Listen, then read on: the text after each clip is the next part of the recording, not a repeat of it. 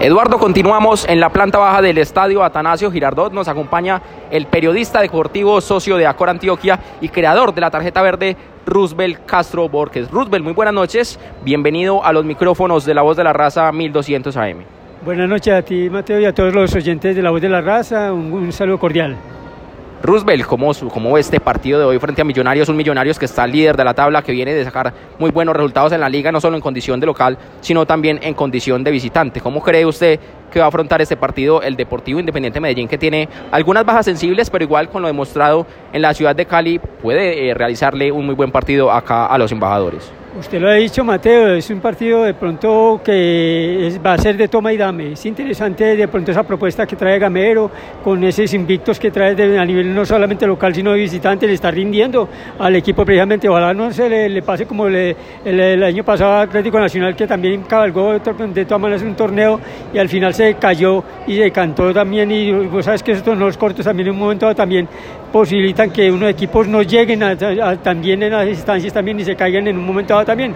Y Medellín está resurgiendo, resurgiendo poco a poco, ya, ya ganó de visitante, que era lo más importante a la América de Cali, con un marcador contundente, me parece interesante también en ese aspecto, no solamente en la, en la Copa, en la Liga, sino en la, Copa Suramericana, entonces me parece que Medellín también viene en alza y, yo creo que podemos tener un, un partido interesante desde todo punto de vista. Y si Medellín saca un buen resultado, se puede meter incluso entre los primeros lugares también previamente de esta eh, Liga B Play.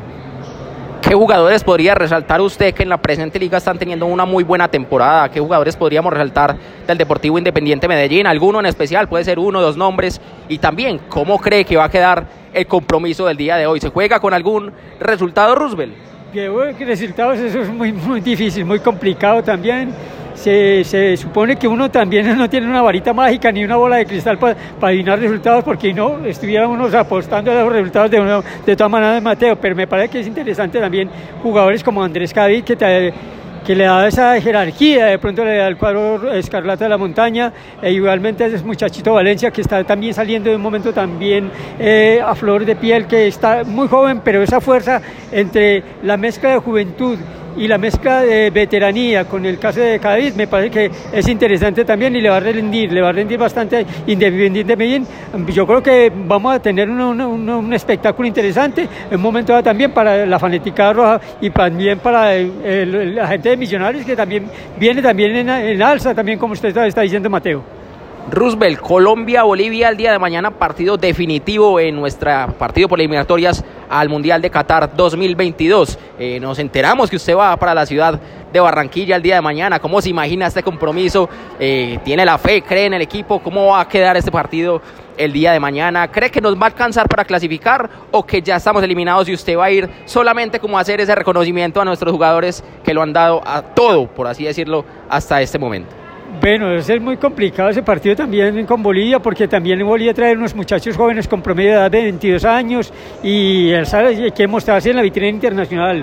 Yo creo que no es un, va a ser una, una pelea de Tocho con Guayama Madura como es en el Reggae Popular, creo que va a ser interesante y me parece que lo de, la Colombia yo creo que ya no sé, yo no la veo eliminada, pero yo me, parece como, como cuando el último rey moro, eh, Boabdil, cuando en 1492 los reyes católicos de España lo sacan en pellones de, la península después de tanta ocupación eh, musulmana en ese momento también.